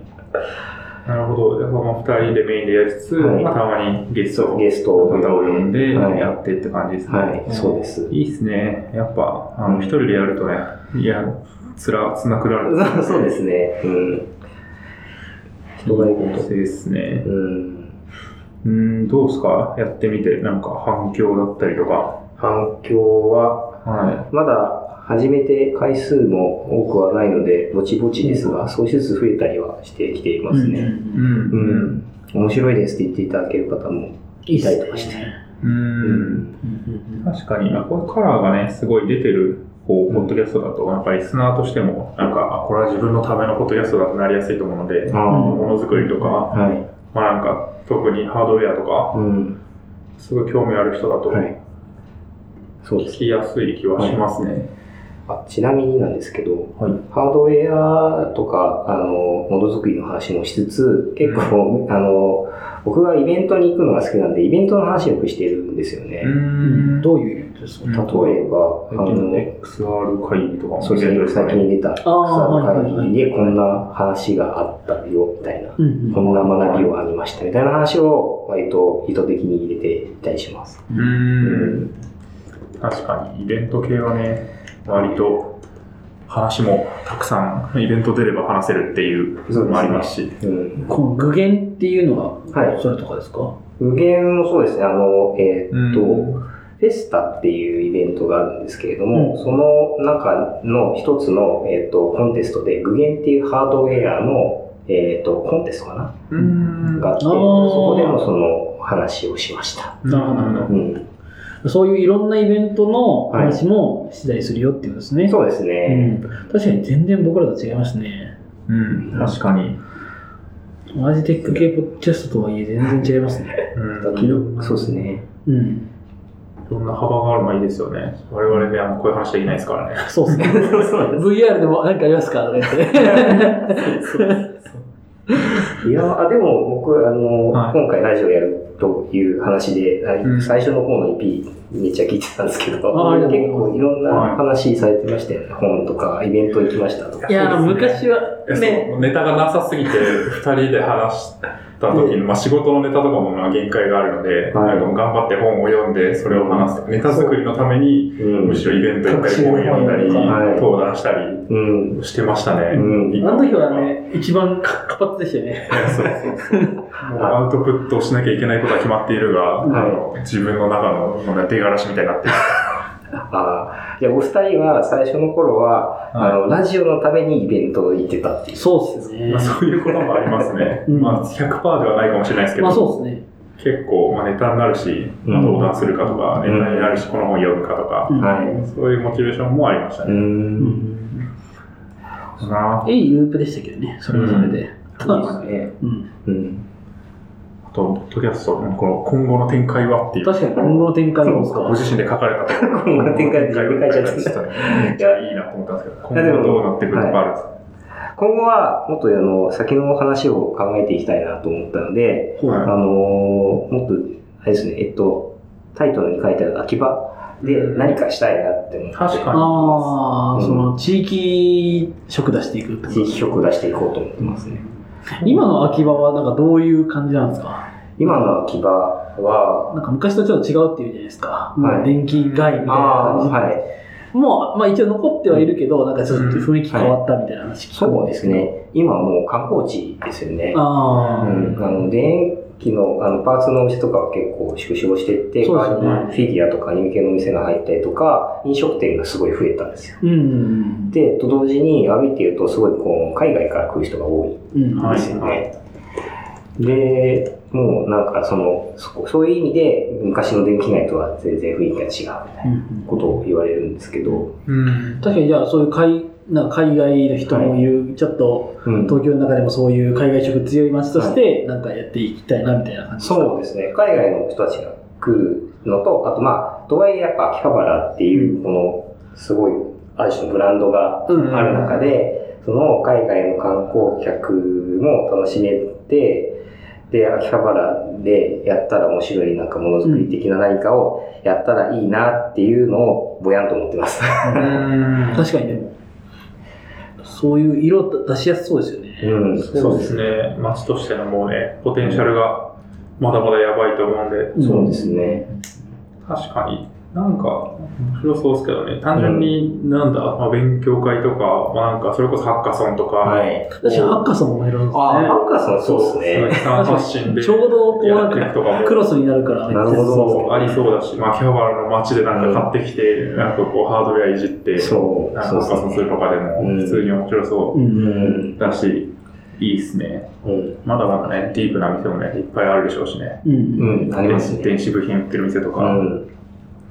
秋月電子はい。とか、戦国とか。全然わかんない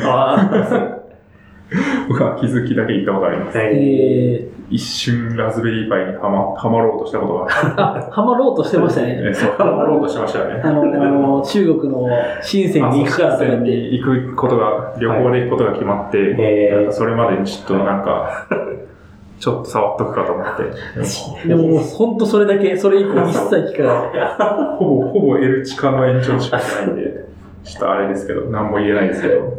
僕もでも去年一瞬ハマりかけましたよ。あ、本当ですかあの、スイカを読み取って、ああ、あの、行動履歴みたいなの取ろうとしてた。へえ。あーなるほど。じゃあ、カードリーダーとか。うん。いや、本当はなんか、えあの不動産営業の方々があのうん社内にいたので、あのその人たちのはい経費精算を楽にしようみたいな、うーん。なるほど、ね。そういう思いから作ろうとしたんですけど、うんうん。なんか、普通にそういうサービスがあったんで、 あ、いいや、つって。そっち入れて、つって考える人は別でいたと。解決しちゃった。うんなるほど、なるほそういうど。サービス使った方が楽なんでね。 間違いない。サポートもされるそうそうし。そうそう。いやー、いいですね。楽しみですね。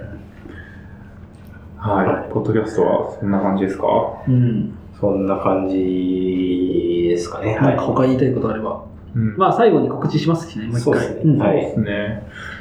あと、大トピックで挙げてもらったのが2つぐらいあって、はい。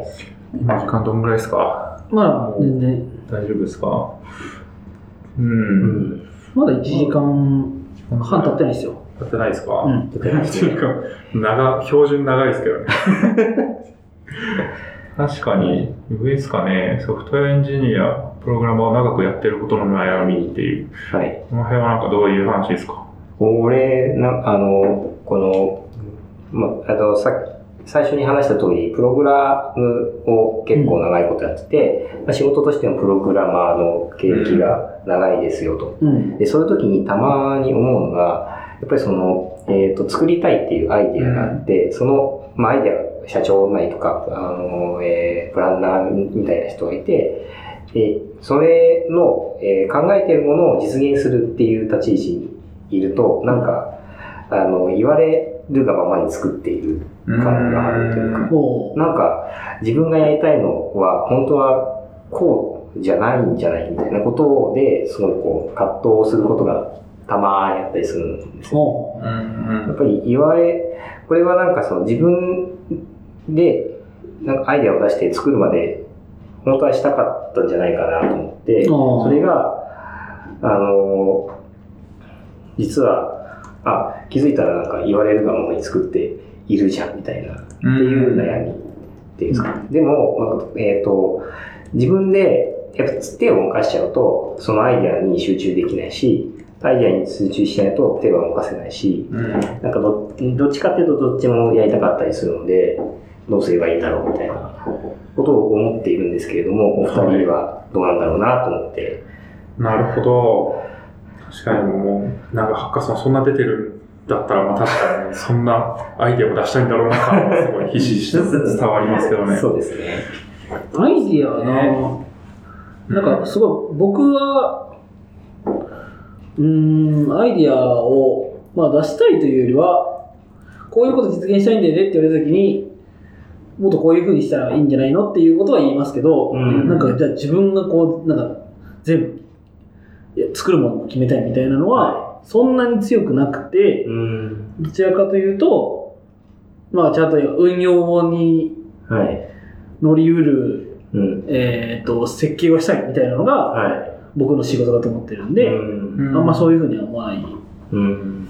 かなと思いますね、うんなんかそこが、まあ、僕の仕事だろうと思ってるっていうのははいあうんりますかね、うん確かに、なんかいろんなね、こう役割、自分が好きな役割こうみたいなのがあって、うんう別ん。に僕もどっちかっていうと、なんかアイデアを出すっていう、いうまあ、一から作るっていうよりは、なんかこう、誰かが作ったものに対して、なんかそれが正しく広まっていないとか、なんかこう、うんこういう人にこういう使われ方したらめっちゃ価値出るのにみたいなうんのを、僕がちゃんとそれを理解して伝えていくみたいなところにすごい興味があって、うんまあ、今僕そんな開発がっつりしてるわけじゃないので、はいなんか若干ケース違うとは思うんですけど、はい。なんか動き方的にって話ですよねそうですね、そうですね。僕だと、まあ、多分今の会社のプロダクトをめっちゃいいと思ってるんで、そうんれをなんか使うエンジニアに対して正しくこうんう、仕様を伝えたりとか、うんなんかこういう、なんかこう、先進的な事例を自分でうんなんか作ってみたりとか、はい。なんかそういう感じになり、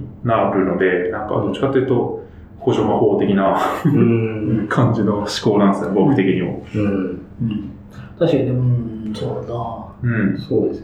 まあ、エンジニアってやっぱり、こう、振り返ってみると、あのーすごく補助魔法、今言ったような形が多いですよね。なうん、うん。その、えっ、と、僕のイメージは、やっぱりこの、えっ、と、だこの、この先にこのアイディアがありますになって、ここに向かって走れる、はしごを作っていくというか、うっんううん、ん。そうですねていうひ、引っ張っていくっていうよりは、そう、なんかあの、そこまでの手段を提供するというかね、感じですよね。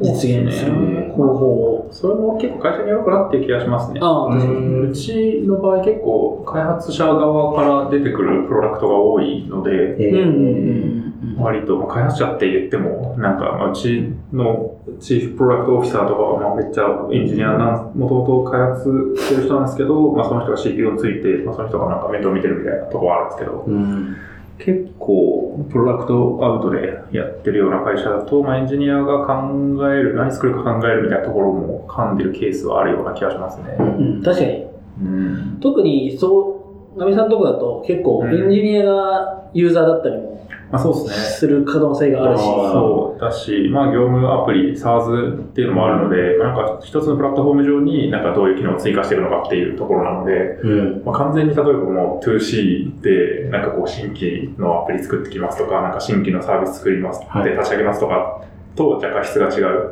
うんうんこれまでこうだったから、こういう風なエンハンスをすべきっていうのがもうちょっとわかりやすいってうんいうのは特性としてはあると思うんですけど、まあものによるけどうん。だからそういうその鈴木さんみたいにそういうふうにこう自分がデザインしたいとか、うんっていうデザインっていうのはそのプロダクトデザインっはていう人はまあいそうな気はしますい。ねそうなんですよね。僕らはちょうど違ったかもっていう感じでそうですね。うんうん今の話そにのよると中でも違ったかもしれないっていう感じですけど。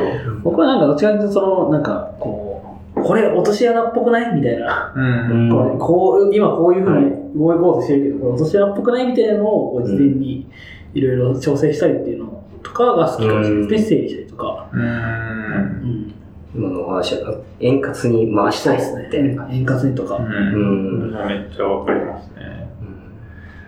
あそうですね。そうそうですね。まうあ、んやっぱり、ええーと、自分自身、やっぱりそういうふうなモチベーションで作ることもありつつ、なんか振り返ると、やっぱり自分のアイデアを実現したいこともちょっとやりたいみたいなこともありつつ、ああもうじゃあ作ったらいいんじゃないですかね。そうですね。つくかな。まあまあね、 確かうに。ん。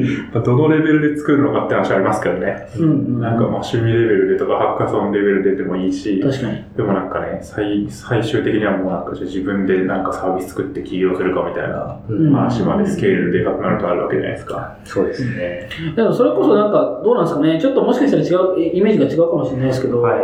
その、ポッドキャストとかって、はいまあ一つの言うたらもうプロダクトになりうるんう思うんんです。よね。はい僕らは結構なんか、 もう一回、こう、しがないラジオのページ作ってそこからもう何年触ってないんだみたいな感じですけ ど、確かに。あのーいろいろ多分やりうる、結確か構作り込んでる人も多いし、うんうん、なんかそれこそその YouTube とかとこうなんか動画とコラボとかもいろいろできそうだし、うん。なんかそういうのいろいろありそうなもんですけどね、そうです表現としての、うんポッドキャストとか、うんそうですね。媒体としてのポッドキャストみたいな。うんポッドキャスト、そうですね。ポッドキャストという意味で言うと、なんか今のそういう、えっ、と、いろんな表現をしたいとか、アイデアを実現したいっていうところの、うんえっ、と、と、あの、つながってる感じが個人的にはしてるんですよ。うでんも、なんかうまく言えないんですけど。あの、えっ、と、作ったらやっぱ広げたいじゃないですか。はいはいはい。で、その広げる手段みたいなところで、ポッドキャスストみたいなことを考えたりしてます。うんあるある種のブランディングというか、うんマーケティングみたいなものを考えてて。トそうですね。それはめちゃくちゃある気がしますね。うん。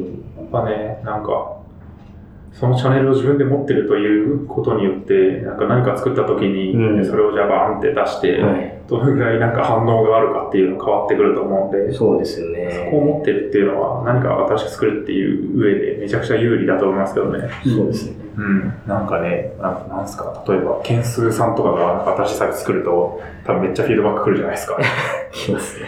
フォロワー何人いるんだみたいな、なそういう一瞬で話題になるみたいな、まあ、そこまでのレベルはなかなか難しいと思うんですけど、まあね、フォロワー0人だったらね、なんか出しても誰に気づいてもらうのかみたいな感じになると思うので、うんまあめちゃくちゃ重要なファクターだと思いますけどそうでね。すちなみにで、お聞きしたいんですけど、お二人はどうですかこのラジオやってて、今みたみたくこう広まっていくのを実感したりだとか、逆に、いや、そもそもそういうモチベーションでやってないんやみたいな。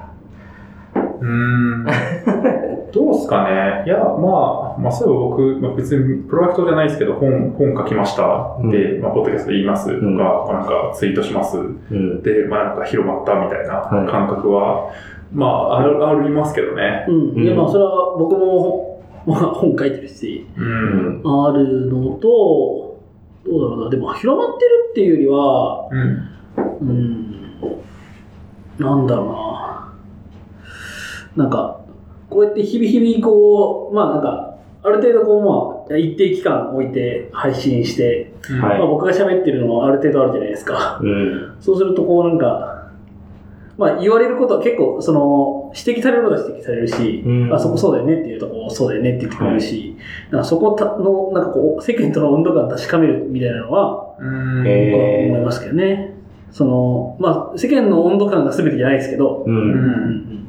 うん。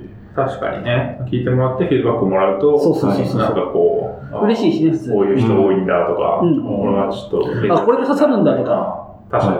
はあれし、へーそうですね。それはあるかもしれないですね。へーえ、例えばどんなのとか聞いてもね。例えば、ううーーん。ん、なんだろうね。難しいですね。あんま最近2人の回で話さないからね。そうですね。あ我々の話でっていうのはないですけど、ううん多ん。分ゲストの人で、なんかこう、なんだ、すごい、例えばこう、レガシーなはい。世界の話をバーってしてるのに対して、なんかこう、わかるわかるみたいな、その、うんいにしえの、なんかは、 インターネットうん。のなんか歴史みたいな話をすうる、んなんかはい。もう私もその時代に生きていましたみたいな 人が出てきて、あうんそういう人って生息してるんだとか、うん、うん気づいたり、うん。そういうケースはね、すごいある気がしますけどね。うんうんかなあそういう、うん、なんか思いもよらない、なんか、我々普通に知り合いと話してるとかじゃなくて、ポッドキャストだと、なんかいろんな人が聞いてて、知らない人も聞いてくれているので、はい。なんかそういう意外な、まあ、出会いとか意外な、うん。なんか意外な人を掘り起こしたりとかへしえて、それは面白いなと思いますけうど。ん。であ、そうそう。そういう意味では、そう。うんちょっと今さっき僕が言ったことはちょっと、あの、方向性違いますけど、僕らの、その、今最近やってる、その方向性上、ゲストがめっちゃ出るんで、出ますね。でゲストの方が、は、ゲストの方のチャンネルが、チャンネルっていうか、界隈があるんですよ。はい。で、うんそのなんか、まあ、ベン図がこう広がっていって、ああ、それは、ベン図が大きくなっていくうん。っていうのがあって、なんか界隈が広がっていくみたいな。へえうでその人の中の何人かが、うんじゃあフォロワーの何人かが聞いてくれたら、はい。それだけでこう僕らの世界が広がるんで、う。うんんそれは面白いですよね。ううんんうん確かあコミュニティがいっぱいある中のしがないラジオっていうこのそうそう枠ができてう。ん、だからだから鈴木さんがいらっしゃらなかったちょそう鈴木さんがいらっしゃらなかったらに。うんハッカソンのコミュニティみたいなのもあんまり分かんなかったし、う VR うんハードウェアもうあんま分かんなかったけど、ん。分かるようになったうん。そうですね。それはあああいうことかなみたいなそう。うん我々に蓄積されるってもあるし、なんか逆に、なんか例えば鈴木さん出ましたって言って、はい鈴木さんのなんか知り合いとかフォロワーとかがこれを聞いてくれて、うんなんかシガララジオっていうのがあるらしいみたいな、うんうんん外に広がってくるっていそううでですすねね。そっちもありますねそううんどっちもあるんで、まあそういう、なんか我々が世界に対してなんかもっと広がっていく、知見が広がっていくとうか、ん。まあ影響力が広がっていくとか、うん感覚は確かにあるかもしれないですね。うん特にゲストの人を通じて。はい。うん。まあね、あんまそこまで考えてないですけどね。 結果論ですけどね。そうそうそうこれをやり続けたらなんかそんな感じがしてきたっていうぐらいしかないですけど。ううん。ん。うん。でも面白いですね。そうですね。確かに。とでも、もう一個も話しますします最後、うん、軽く最後に。そうですね。あの、僕のその今までの経歴が、今ま三で社。三社いて。 3社目ですね今3社目ですね。3社目で、3社とも基本的には、えっ、と、中小企業に当たるんですようね。ん何人ぐらいまあ多くて何人多くても7、80人。あはいはいはなんで、あんまり多くないんでいすよ。中小とかそう、中小です。に対して、まあ、あのまあ、その中の会社に、なんか、たまにこう、もともと大きな企業から来ましたとか、にいましたっていう話を聞いたりするんですけど、うんやっぱり、そういう人たちって、やっぱり、ちゃんと研修を受けて、その研修を受けてやってるのもあるし、あと、えっ、と、大きなプロジェクトを回してるから、大きなプロジェクトの回し方が全部分かったりとか、してる部分があるなと思うんですよね。うんという中で僕はあんまりそういう経験がないなってところで、あのエンジニアとしてですかそうですねなんか結構やっぱ十十数人みたいなまあ十数人が、まあでも多くてもそんなもんとかでうん小規模なプロジェクトが多いと、うんっていう時にやっぱりこうちゃんと大企業に入ってそういう大きなプロジェクトを回す感覚を知った方がいいのかなとかこういうふうなあの成功法みたいなのを学んだ方がいいのかなとかっていうのをもやもや思ったりするうんですねうーんに対して、こう、最初に大きな企業に入られた お二人は、どう思うのかなっていうのを聞きたいなと思って。なるほどど。う確かに。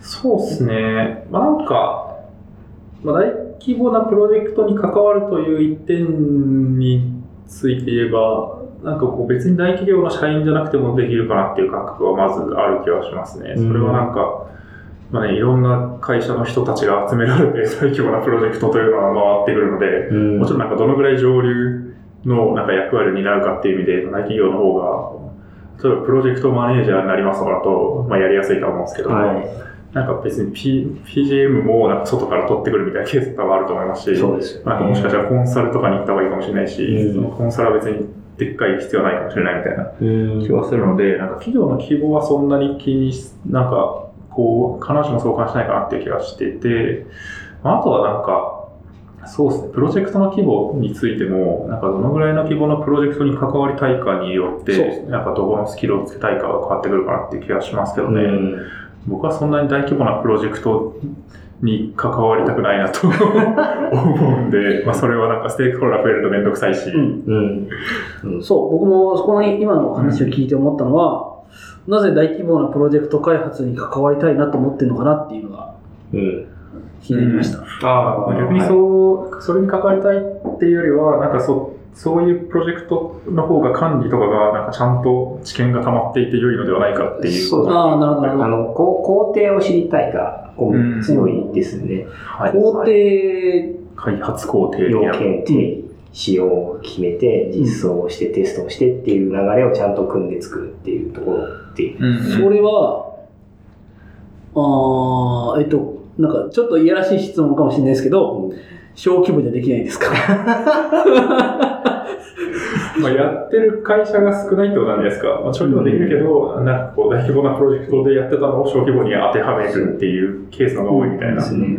まあ、やればね、できると思うけど。まあ、多分、やれ、そう、確かにやればできるんですけど、やっぱりでも、知ってないとできないところもあったりとか、僕もまあやろうとはするけど、結構その知識が、いろんな本とか、しなんかあの、あえっ、と、まあ会社の同僚みたいとか聞いたりとかするので、継ぎはぎなイメージは持っていて、ううんんはい何が一番正しいのだろうかっていうのを、えっと、確かにね。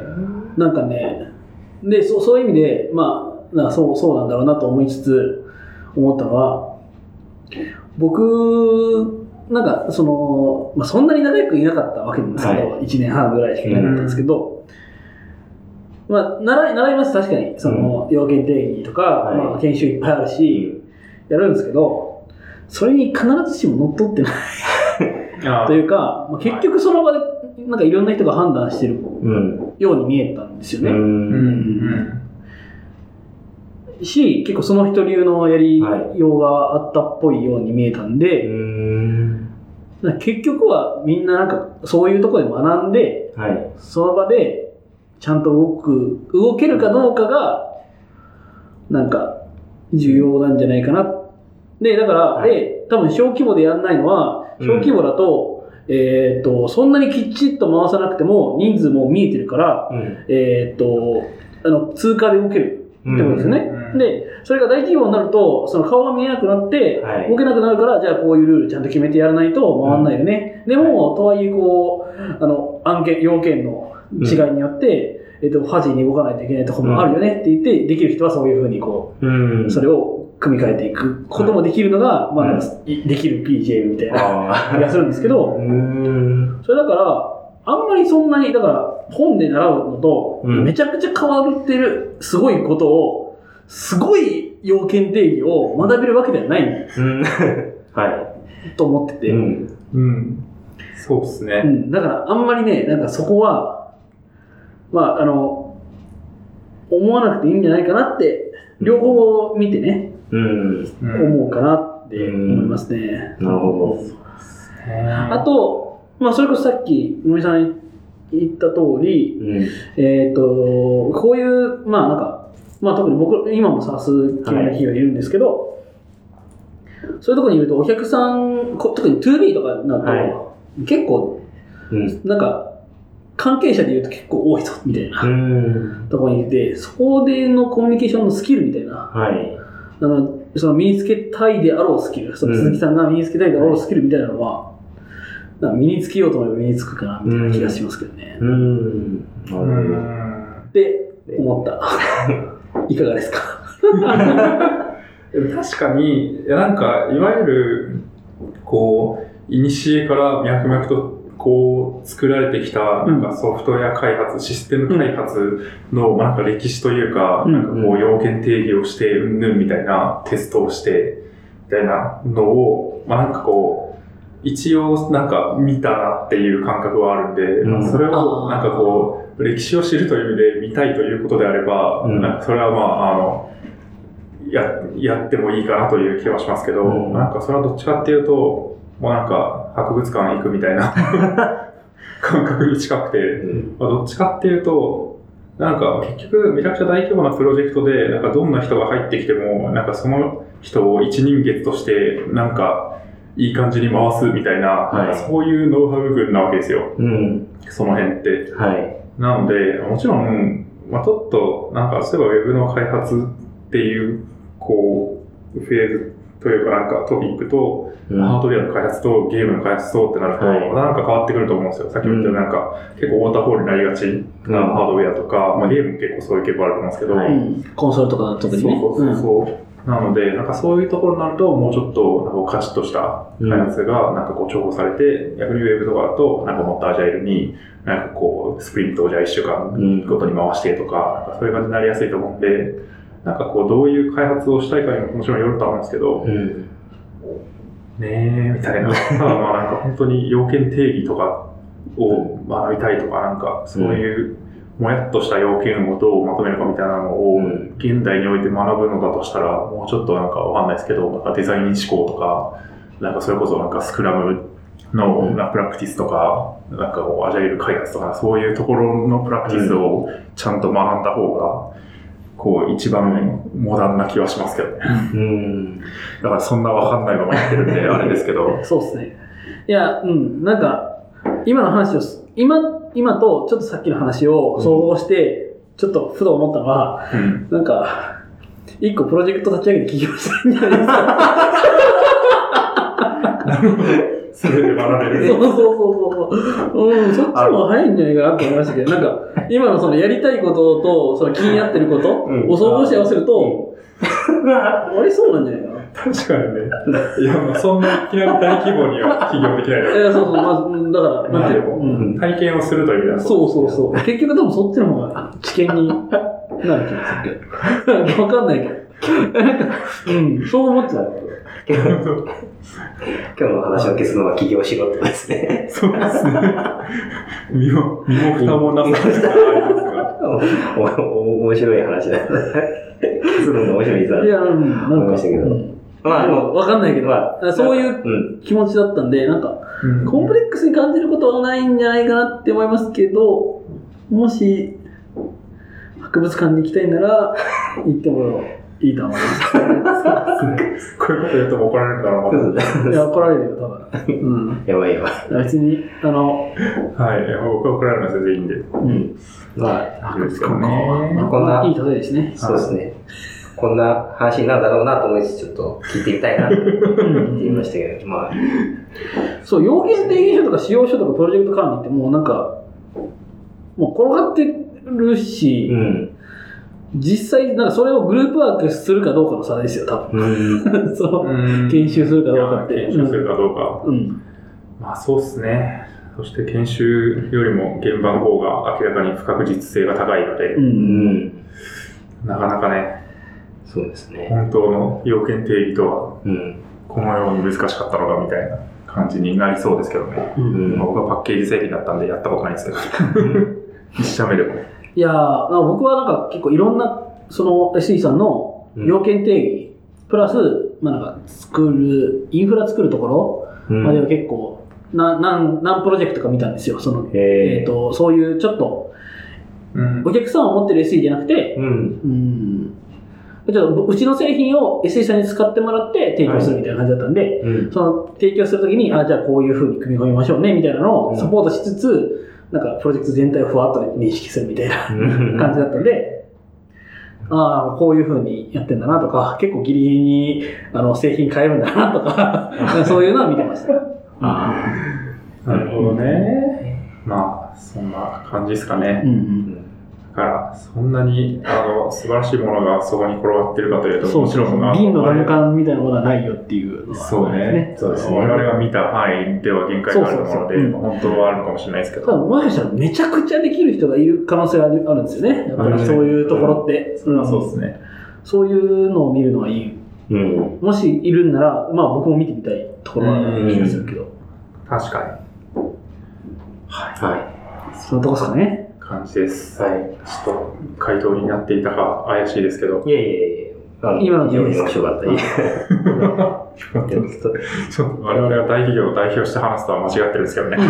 きっとね。うんうん確かに。はいじゃあ、こんなとこですかね。一旦。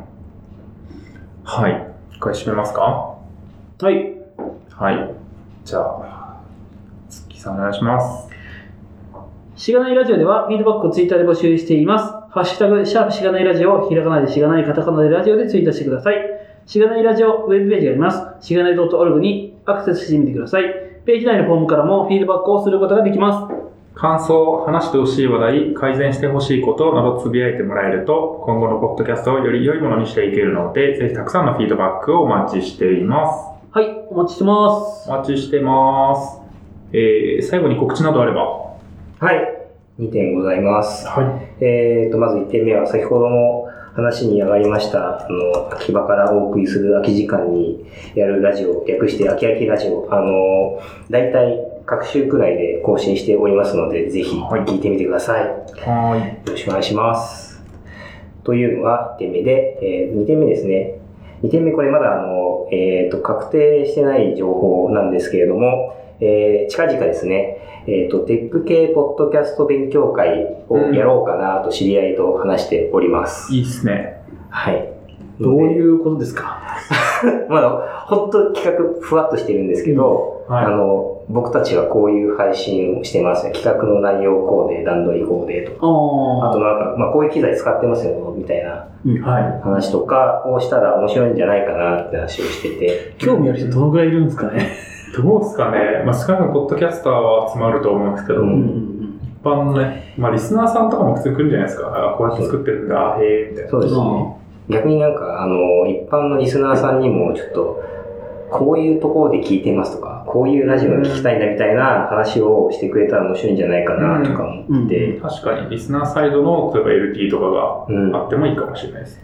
そうですね。そう、そんな LT をやりたい人を近々募集しますっていう。うん。んそれは何で告知するんですか えーおそらく、えー、あきあきラジオのツイッターや、あの、僕のツイッター、うん。えっと、読みづらいんですけど、あの、どっかにはい、あとでしますか はい、その衝動。で、はい。あと告一ます。知しますので、あのー興味があったら、ちょっとウォッチしといてもらえると助かります。うんはおい、ーい。